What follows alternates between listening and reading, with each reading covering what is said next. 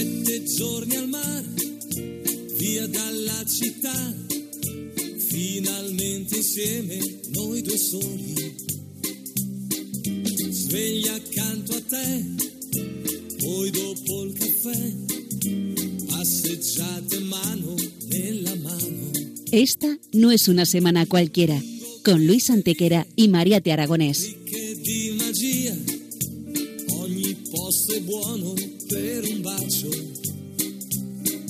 Hola a todos, bienvenidos una vez más al programa Esta no es una semana cualquiera en Radio María, con un servidor de ustedes Luis Antequera. y Mariate Aragonés.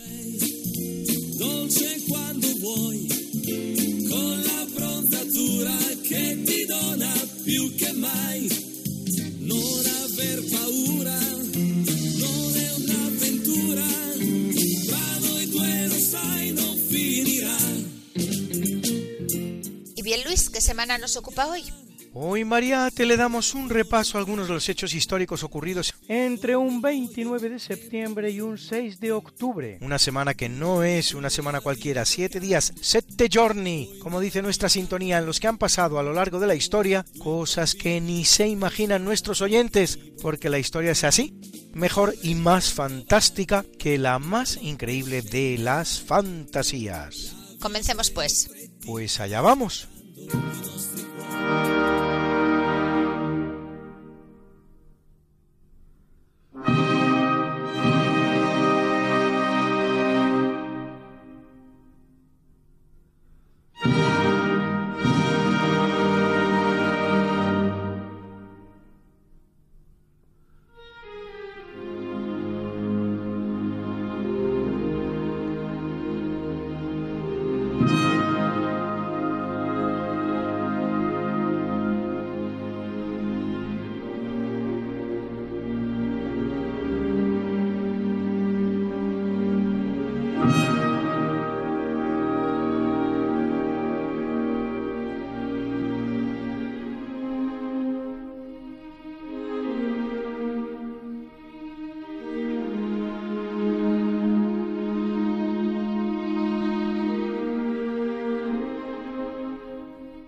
En 1399, nieto de Eduardo III, muertos sus tres hermanos mayores sin sucesión, y tras derrotar a su primo Ricardo II de Inglaterra, Enrique de Lancaster es proclamado rey de Inglaterra como Enrique IV por el Parlamento inglés.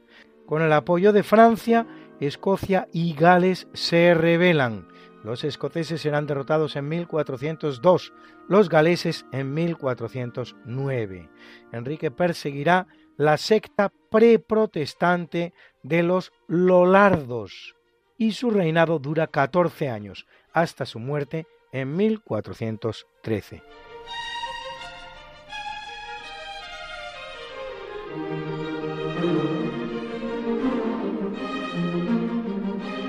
En 1791, en el Theater an der Wien de Viena, bajo la dirección de su propio autor, apenas dos meses antes de su muerte, se estrena la que será la última ópera de Wolfgang Gottlieb Mozart, La flauta mágica, con una temática de signo indisimuladamente masónica y dedicada, de hecho, a la logia a la que Mozart pertenecía, la llamada Zur Wohltätigkeit, beneficencia, una de las obras maestras del género.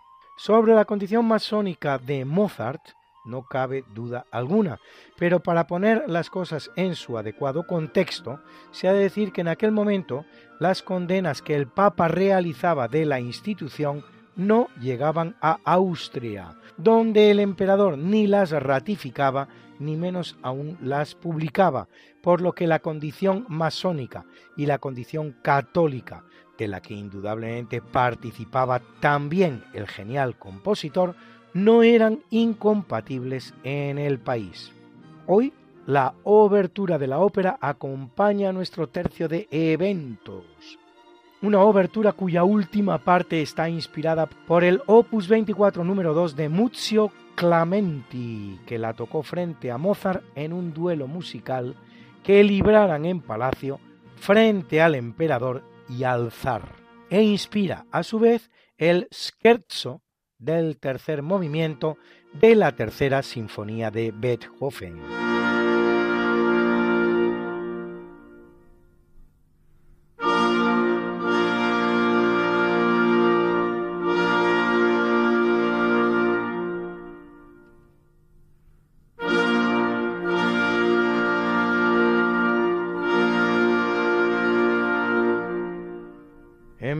1813, en el marco de la que el propio Bolívar denomina guerra total, que dará lugar a todo género de atrocidades, como el asesinato de hasta 2.000 españoles fuera del frente, entre los cuales los médicos, enfermeras y enfermos, a los cuales hubo que llevar al paredón en camillas de un hospital, tiene lugar la batalla de Bárbula, cerca de Nahuanagua, con la victoria de Bolívar frente a las fuerzas realistas. El triunfo allana el camino a la llamada Segunda República de Venezuela.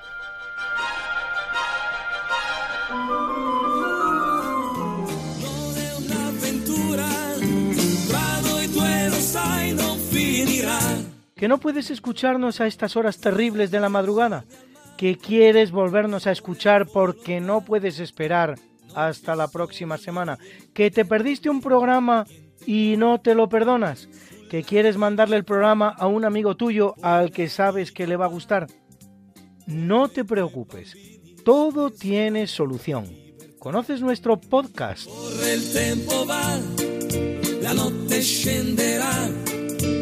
Introduce en la red. Podcast Radio María, esta no es una semana cualquiera. Y entrarás en el mundo mágico de la historia con todos los programas que hemos emitido hasta la fecha. Miles y miles de minutos de historia de la buena, contada con honestidad, con rigor, de manera escueta y entretenida.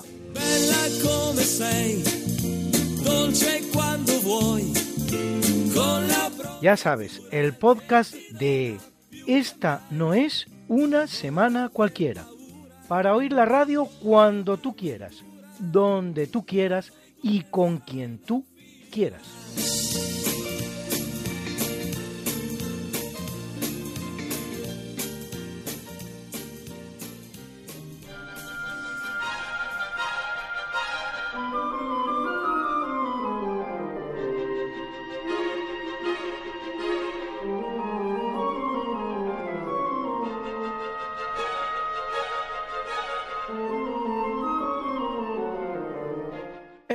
1919, en el estado de Arkansas, en Estados Unidos, tiene lugar la llamada Matanza de Elaine, en la que son asesinados entre 100 y 200 negros que, dirigidos por Robert L.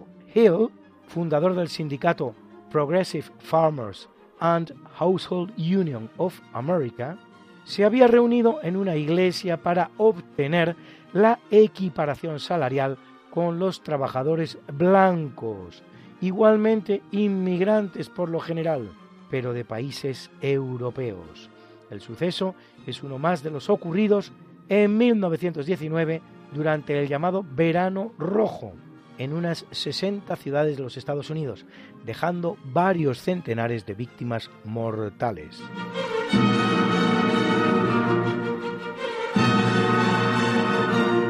Y otra matanza aún más espantosa, pues en 1941 en Babi Yar, barranco situado a las afueras de Kiev, los nazis perpetran una terrible masacre de 33.771 judíos, a la que seguirán otras en el mismo lugar hasta completar las 150.000 víctimas mortales.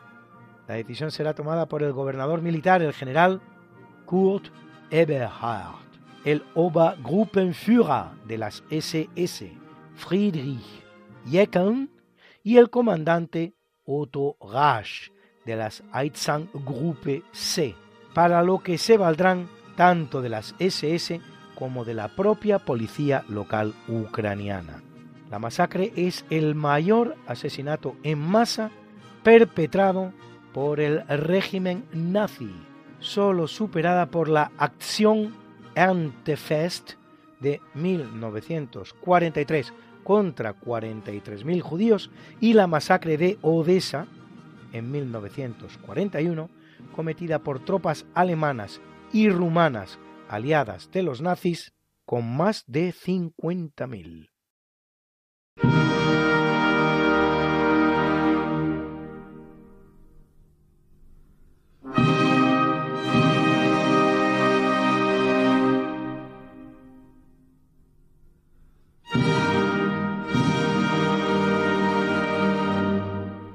En 1938 el primer ministro británico Neville Chamberlain y el francés Edouard Daladier firman con el canciller alemán Adolf Hitler el Pacto de Múnich, por el que autorizan a los alemanes a anexionarse la región hoy día checa llamada de los Sudetes, esperando así apaciguar al monstruo nacionalsocialista en un alarde de fuerza y determinación, Alemania no tardará ni un día en ocupar los Sudetes y seis meses más tarde toda Checoslovaquia está bajo su dominio. Un año justo después, Hitler invade Polonia y esta vez Gran Bretaña y Francia no dan el visto bueno a la acción y en cumplimiento del pacto de mutua defensa que tienen con el país invadido, declaran la guerra a Alemania iniciándose así la Segunda Guerra Mundial. Lo curioso es que cuando 15 días más tarde sea la URSS la que invada la parte de Polonia que ha acordado previamente con Alemania mediante la alianza ruso-alemana firmada por los ministros de Exteriores soviético Molotov y alemán von Ribbentrop, Gran Bretaña y Francia, ahora sí incumplen su pacto de mutua defensa con Polonia y no le declaran la guerra a la URSS. Cabe preguntarse cómo habría sido la Segunda Guerra Mundial si Rusia hubiera invadido Polonia antes que Alemania. Tal vez igual, pero a lo mejor diferente.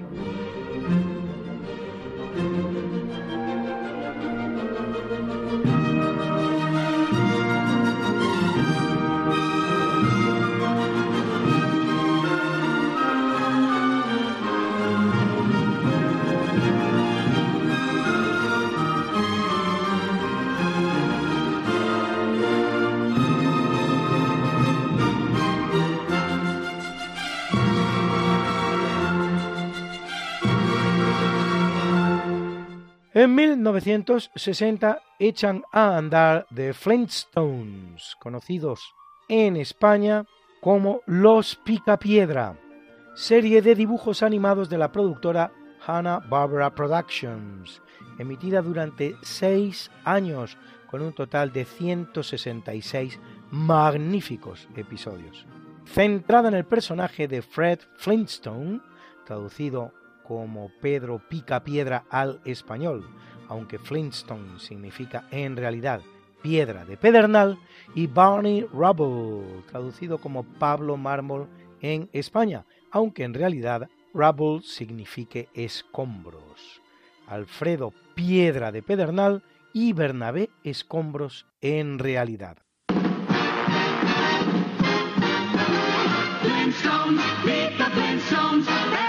En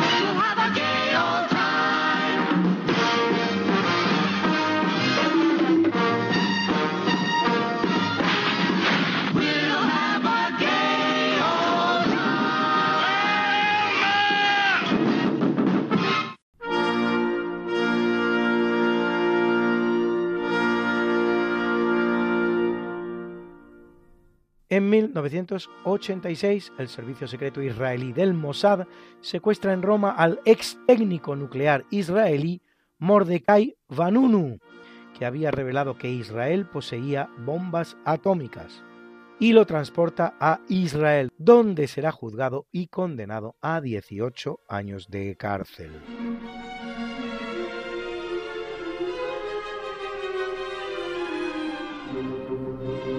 El próximo domingo, primer domingo del mes de octubre, es la festividad de Nuestra Señora de Atocha, una virgen, la Virgen de Atocha, importantísima en la historia de Madrid y en la de España, y que sin embargo conocemos muy poco y muy mal.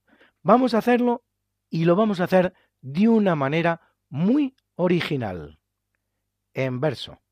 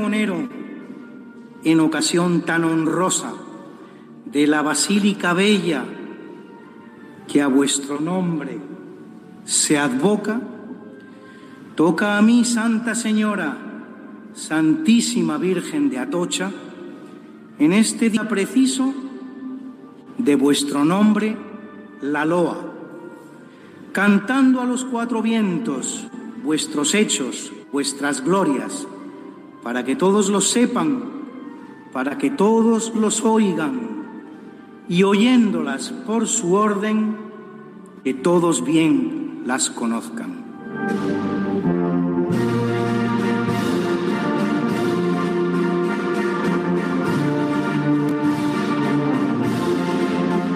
Pues bien, Señora bendita, pues bien, bendita Señora, dicen los más antiguos que la imagen milagrosa que hoy vemos en esta iglesia de vuestra santa persona los tallara con paciencia y sus manos laboriosas el gran santo Nicodemo, el mismo que en buena hora, según de Juan su Evangelio, el cuerpo inerte y exhausto del Hijo que tanto adoras, de la cruz lo descendiera y en la hora tenebrosa de su cruel crucifixión y su tortura espantosa, embalsamara su cuerpo de mirra y otros aromas y lo cubriera en un lienzo y le diera tumba honrosa, desde la cual a la muerte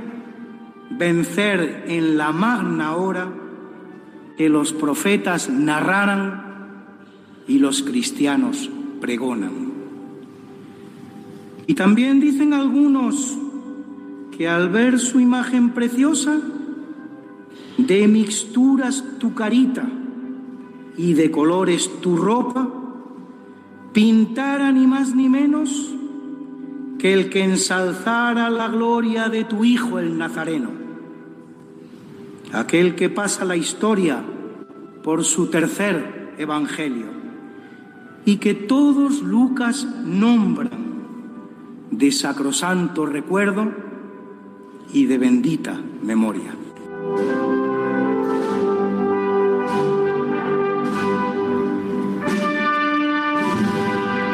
Y dicen los más antiguos que estando en Constantinopla o en pagos de Antioquía, hasta esta tierra remota de los campos madrileños, en el meridión de Europa, trajeron tu icono bello, hombres de santa memoria, discípulos de San Pedro, enviados desde Roma a cristianizar España en buena y excelsa hora.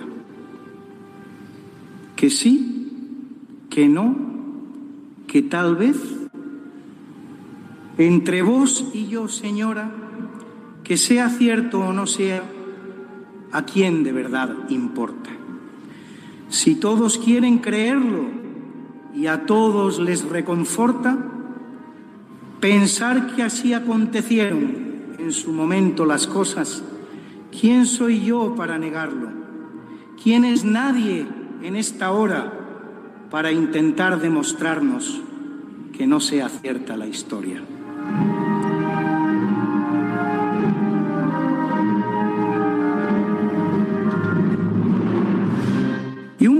decidiste hacerte al mundo vistosa y para hacerlo elegiste entre las variantes todas aparecerte en imagen tangible y maravillosa a un hombre justo y honesto, escritor de bellas glosas, de vidas de santos grandes y de historias milagrosas. Ildefonso de Toledo varón de vida virtuosa, forjador de aquella España de raíces visigodas, que quería ser cristiana y de tu imagen devota.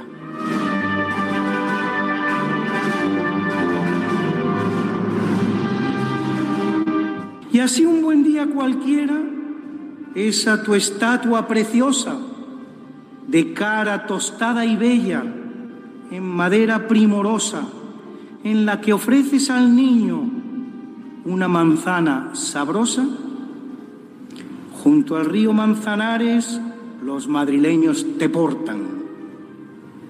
No debió ser de tu agrado cuando una jornada que otra abandonaste la ermita dejándola triste y sola. Qué susto aquel pobre alcalde, Gracián Ramírez lo nombran cuando al ir a visitarte, como hacía a todas horas, cada día por la tarde, con las piernas temblorosas y el aliento contenido entre llantos y zozobras, comprueba que ya no está en la ermita la que es su señora. ¿Qué ha pasado? se pregunta. ¿Dónde estás, madre amorosa? y por fin alguien te encuentra en un erial de macollas a las puertas de Madrid, lleno de zarzas y hojas y de altos y firmes juncos que algunos llaman atochas y otros los llaman espartos, que ambos son la misma cosa. Elegida como sede por tu sagrada persona para reinar en Madrid como la Virgen de Atocha, que dicho es de otra forma la Virgen de los Espartos. Pero corren tiempos duros en las tierras españolas, son tiempos de reconquista y de dominancia mora que del apóstol Santiago hacen peligrar la obra.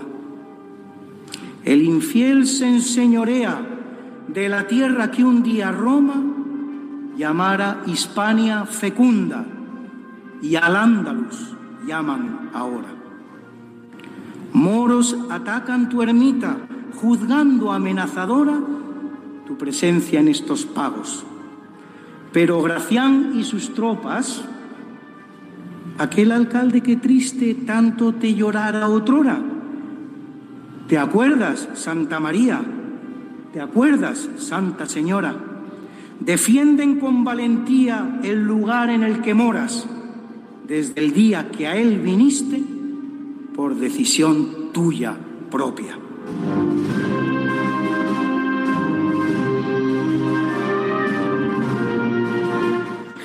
Alfonso X el Sabio también te ofrece dos glosas llenas de amor y poesía en sus cántigas famosas.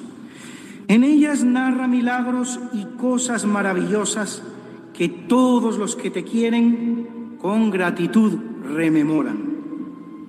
Bendita Santa María, bendita Virgen de Atocha. Era una madre que al campo a labrar se fue con otras y mientras así lo hacía, metióse su hijo en la boca una malhadada espiga que sin remedio lo ahoga. En esas estaba el niño cuando lo traen hasta Tocha y ante la Virgen bendita la madre reza devota. Sé que tú puedes salvarlo, Virgen bendita de Atocha, pues no hay nada que no puedas. Tú puedes todas las cosas. Y al punto ve que del niño por el costado le brota la espiga que lo ha matado. Niño y madre juntos lloran. El niño ha resucitado, la Virgen Santa de Atocha.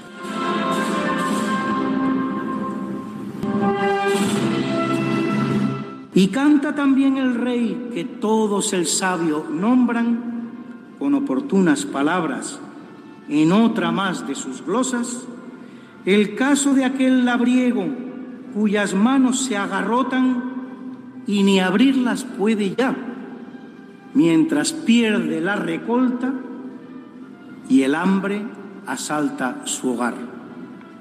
Ante la Virgen de Atocha confiesa sus mil pecados y al punto el labriego nota que se han abierto sus manos.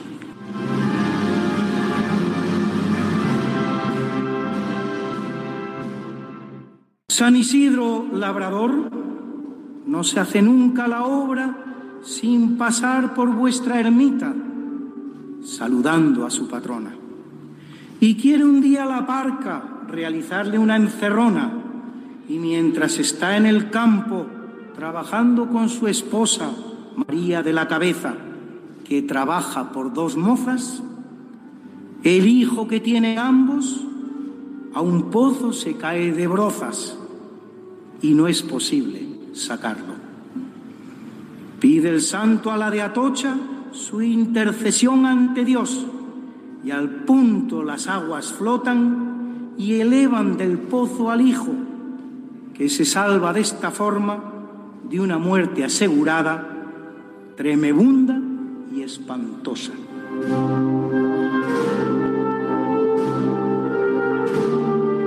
Y el fénix de los ingenios de la rima y de la prosa, don Lope de Vega y Carpio, también ante vos se postra. Y en unos versos sencillos con respeto te menciona de tu humildad admirado. No quiso montes cerrados, ni peñas de Francia altivas a nuestros ojos esquivas, sino atochas y sembrados.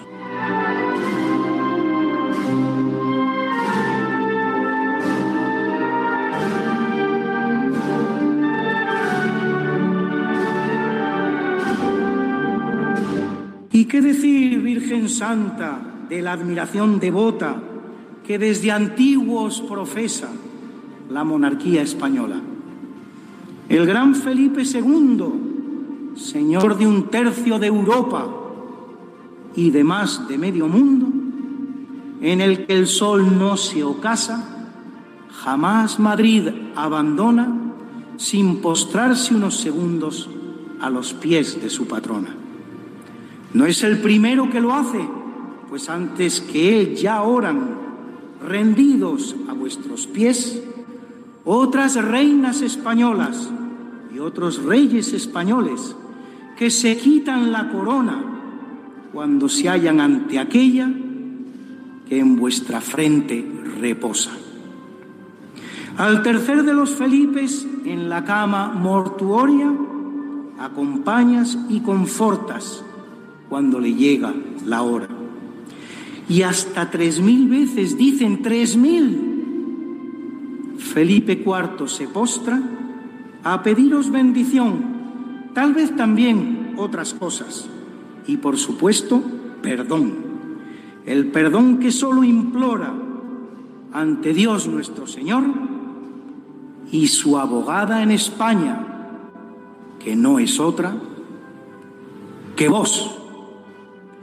Y al terminarse la boda del pobre Carlos II de malhadada memoria, aunque no fuera mal rey, como le acusa la historia, el manto y una corona quiso dejaros en prenda de su admiración devota, de donde nace quizás la costumbre nunca rota de que los reyes de España, cuando consuman su boda, a vuestros pies se arrodillan y un ramo de flores donan. Así hará doña Sofía y don Juan Carlos I y también doña Leticia y nuestro rey Felipe VI. Testigos fuisteis, señora, de la unión más amorosa que en la vida de monarcas ocurrió nunca en la historia.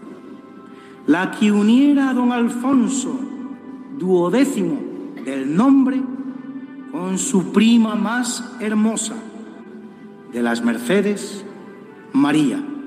Y hace no tanto ante vos se han presentado gozosas, apenas recién nacidas, la princesita de Asturias y la infantita Sofía, a la que Dios en su gloria a las dos de larga vida y también feliz reinado cuando así Dios lo disponga. De España su protectora y de todo el nuevo mundo y de Madrid su patrona, porque así lo quisisteis vos, os declara la corona.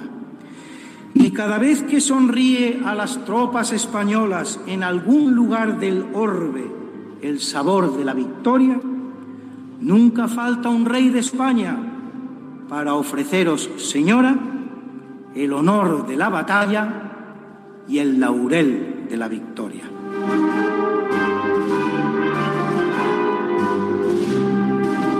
La orden predicadora de antigua y probada alcurnia, Señora Santa de Atocha, de tu ermita se hará cargo un buen día y hasta ahora. 1523 es el año en buena hora en que tan magno suceso marcado queda en la historia. Un fraile que fue soldado en la conquista de Ronda y después la de Granada, Juan Hurtado de Mendoza, confesor del César Carlos, devoto de la corona, pero más aún de vos, es quien obra el gran prodigio y consigue que la orden del santo muerto en Bolonia y nacido no tan lejos del Atochal en que moras, Santo Domingo Guzmán, se encargue de la custodia de la Virgen que en Madrid y en esta basílica hermosa, entre los espartos, reina Nuestra Señora de Atocha. Y es desde entonces que así, magnífica y santa Señora, con los padres dominicos, venís pasando las horas, los días, años y siglos. 500 años son ya. El año que pronto asoma, redondos se cumplirán, que de este templo en que moras, vigilas porque en Madrid que tanto te quiere y honra, se honre también al tiempo de tu Hijo su santa gloria. Qué mejor lugar, por tanto, para evocar tu memoria que este templo viejo y santo que hoy y aquí nos convoca en torno a tu altar sagrado. ¿Acaso sede más propia?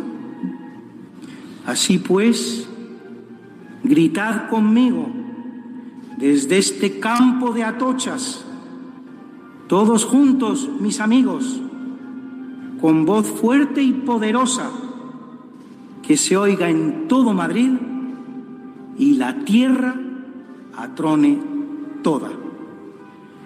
¡Que viva Nuestra Señora! ¡Viva la Virgen María! ¡Viva, la Virgen de Atocha! Yeah.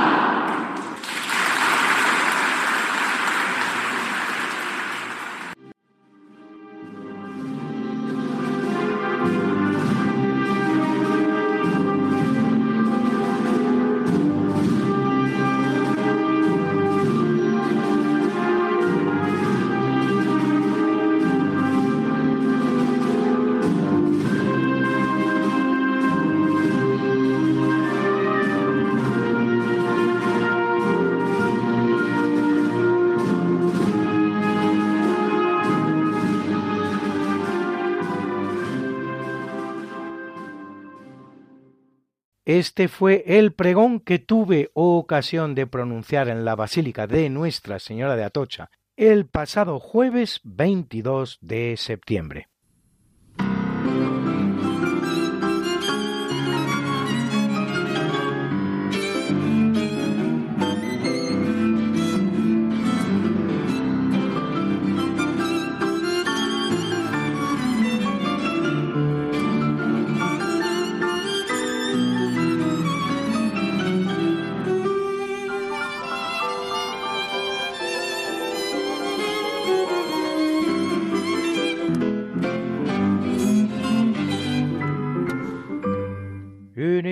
Capítulo del natalicio nace en 1207 en Bali, en la actual Afganistán, que en aquella época pertenecía al sultanato de Rum en Persia, y al ad-Din Muhammad Rumi, más conocido como Maulana, que significa Señor nuestro, o como Rumi, místico sufí del Islam que ejerce una importante influencia en la literatura persa, urdú y turca, cuyos poemas son leídos a diario en los países de habla persa como Irán, Afganistán y Tayikistán.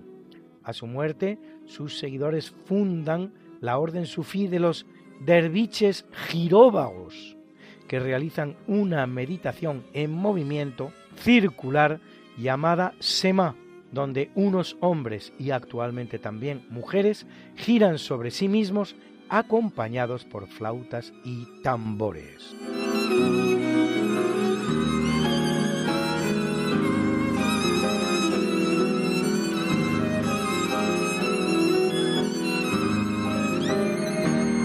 En 1227 nace Girolamo Masci, más conocido como Nicolás IV, centésimo nonagésimo primer papa de la Iglesia Católica, que lo es cuatro años entre 1288 y 1292, primer papa de la Orden franciscana, sucesor de San Buenaventura al frente de dicha orden, elegido casi diez meses después de la muerte de su predecesor, Honorio IV, y que acude a la caída de la última ciudad cristiana en Tierra Santa, San Juan de Acre, fracasando en su intento de convocar una nueva cruzada, la décima, que promueve misiones entre tártaros y mongoles, y sobre todas la de Juan de Montecorvino, primer misionero católico en la India y la China, primer arzobispo de Pekín y primer patriarca latino de Oriente.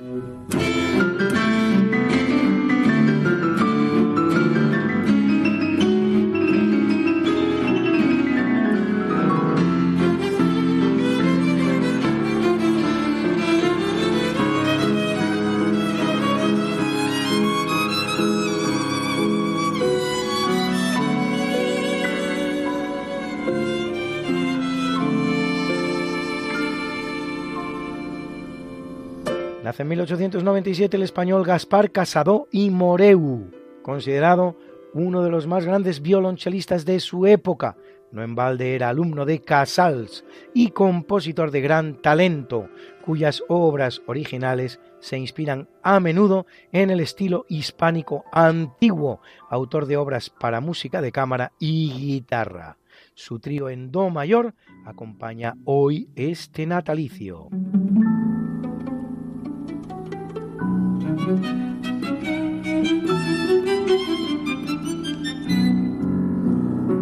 Y ve la luz en 1925 Félix Luna, uno de los grandes escritores e historiadores argentinos, autor de cientos de obras sobre la historia de su país, entre las cuales Breve Historia de los Argentinos o Soy Roca. Sobre la figura del presidente Julio Argentino Roca, el más determinante de todos los de la nación, que completa la integridad territorial del país y pone las bases de su prosperidad económica del primer cuarto de siglo. Félix Luna es autor de la letra de canciones tan emblemáticas como Alfonsina y El Mar.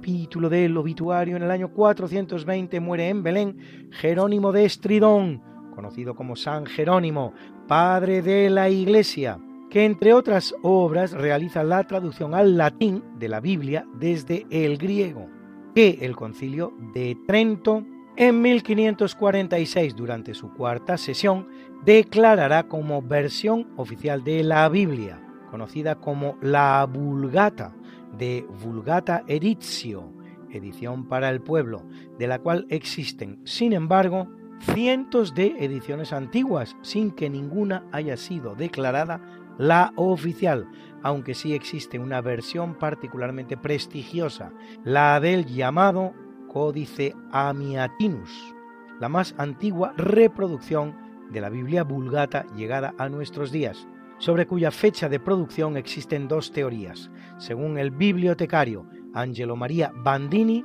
del siglo XVIII, su autor sería el abad Servandus, amigo de San Benito de Nursia, y se habría escrito en el monasterio de Monte Cassino hacia el año 540. Según una segunda teoría, habría sido realizado en el reino anglosajón de Northumbria, capital York, en el siglo VIII por un copista italiano que habría trasladado un ejemplar igualmente italiano y sería un regalo del abad de Monk Wermouth Charrow, San Ceolfrido, al Papa Gregorio II, realizado en el año 716.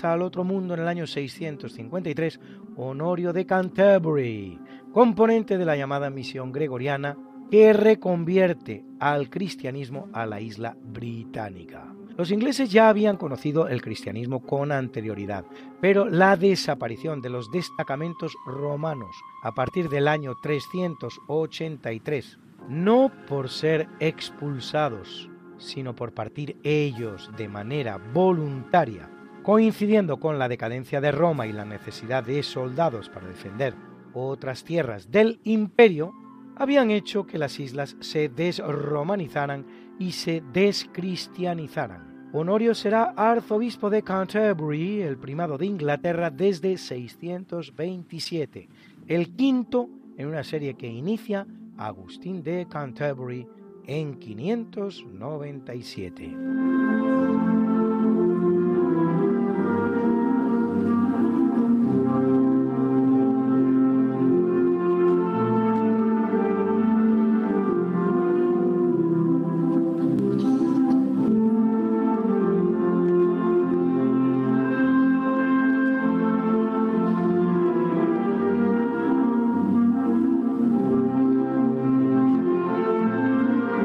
En 976 en Córdoba muere el califa Alaquén II, hijo y sucesor de Abderramán III, el fundador del califato de Córdoba, y recordado por su gran cultura. Durante su reinado, uno de los más pacíficos y prósperos del califato, amplía la mezquita de Córdoba y lleva su reino a su máximo esplendor.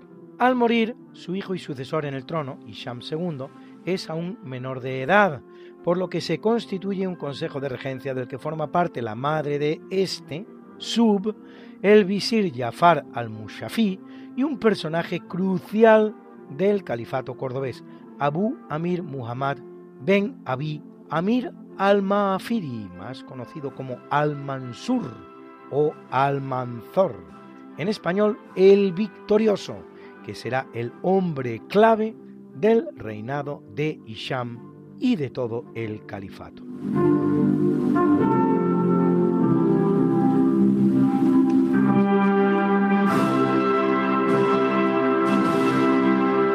Mueren dos grandes clérigos españoles, porque en 1560 lo hace el dominico Melchor Cano, gran teólogo, autor de la Consultatio Theologica y de la obra De Lochis Theologicis, enviado por Carlos V al concilio de Trento.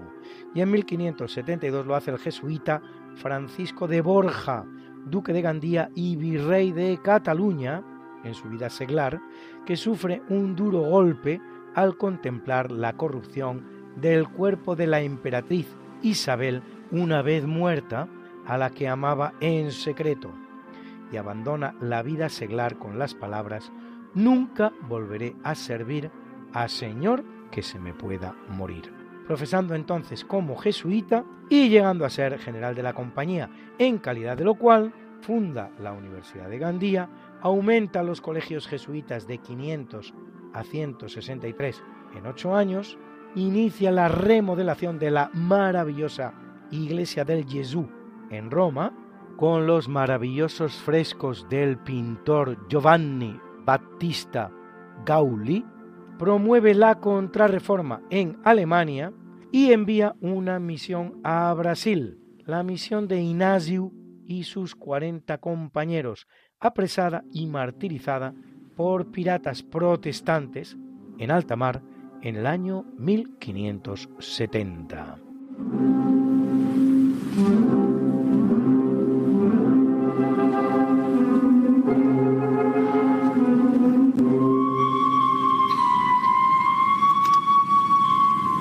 Alberto Hernández nos habla de un interesante personaje español de los siglos XIX y XX.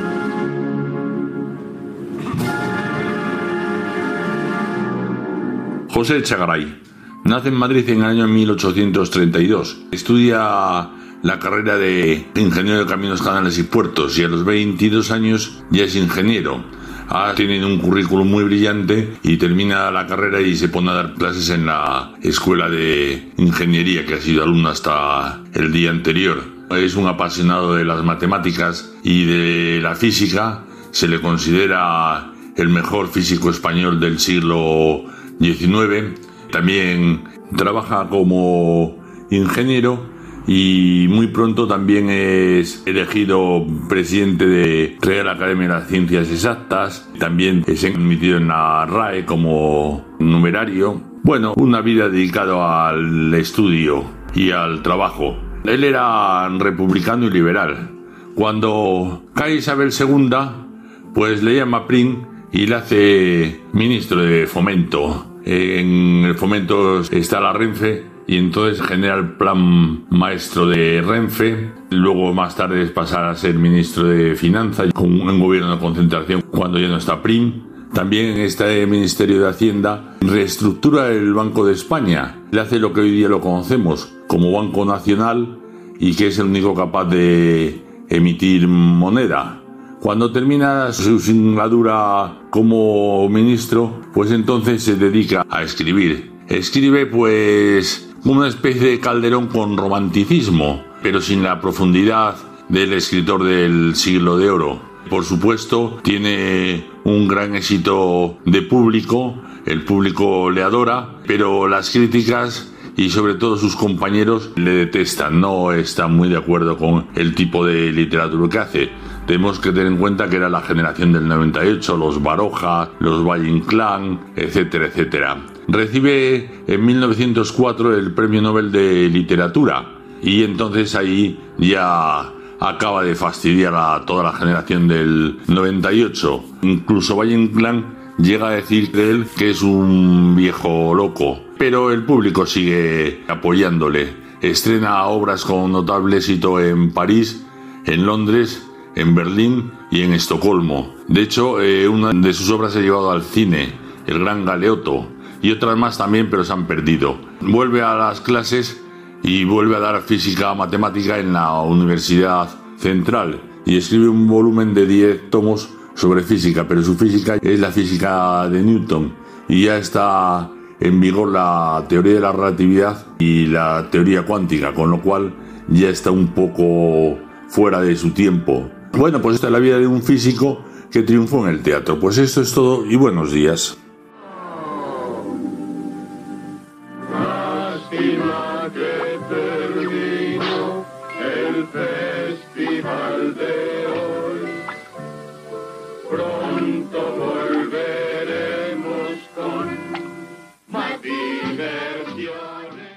Sí amigos, una vez más se nos acaba nuestro programa. Mariate, Alberto y yo esperamos que hayan pasado un ratito agradable aprendiendo historia. Y ya saben, el que controla el pasado, controla el futuro. El que controla el presente, controla el pasado. George Orwell. Y en el capítulo de la música, hoy en nuestra sección de eventos Die Zauberflöte K620, la flauta mágica, su obertura Wolfgang Gottlieb Mozart, interpretada por la Berlina Filarmónica que dirigía Klaus Wolfmann. Hemos escuchado también en el mismo tercio de eventos dos bonitas marchas que acompañaban el pregón de la Virgen de Atocha. La primera de las marchas se llama Virgen de la Paz de Armando Bernabeu. La segunda, El Cristo de los Alabarderos de Francisco Grau, interpretadas las dos por la Unidad de Música de la Guardia Real que dirigía Armando Bernabeu. En el natalicio nos ha acompañado el trío en do mayor de Gaspar Casado y Moreu, interpretado por el trío Magna Core con Julia Iglinova al violín, Javier Álvarez al violonchelo y Vadim Gladkov al piano.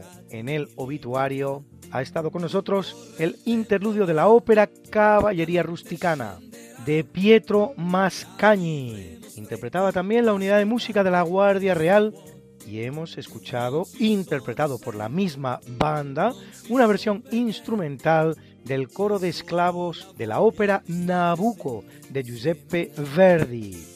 Y en nuestras pausas musicales, la banda sonora de The Flintstones, Los Picapiedra, obra de Hoyt Curtin, y la bonita canción Alfonsina y el mar, obra del compositor argentino Ariel Ramírez con letra del historiador argentino Félix Luna.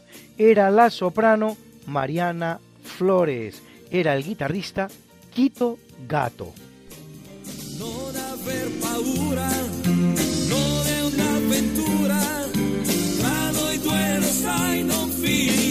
Esta no es una semana cualquiera, a que teníamos razón. La historia, ¿cómo es? Y no como nos gustaría que fuera.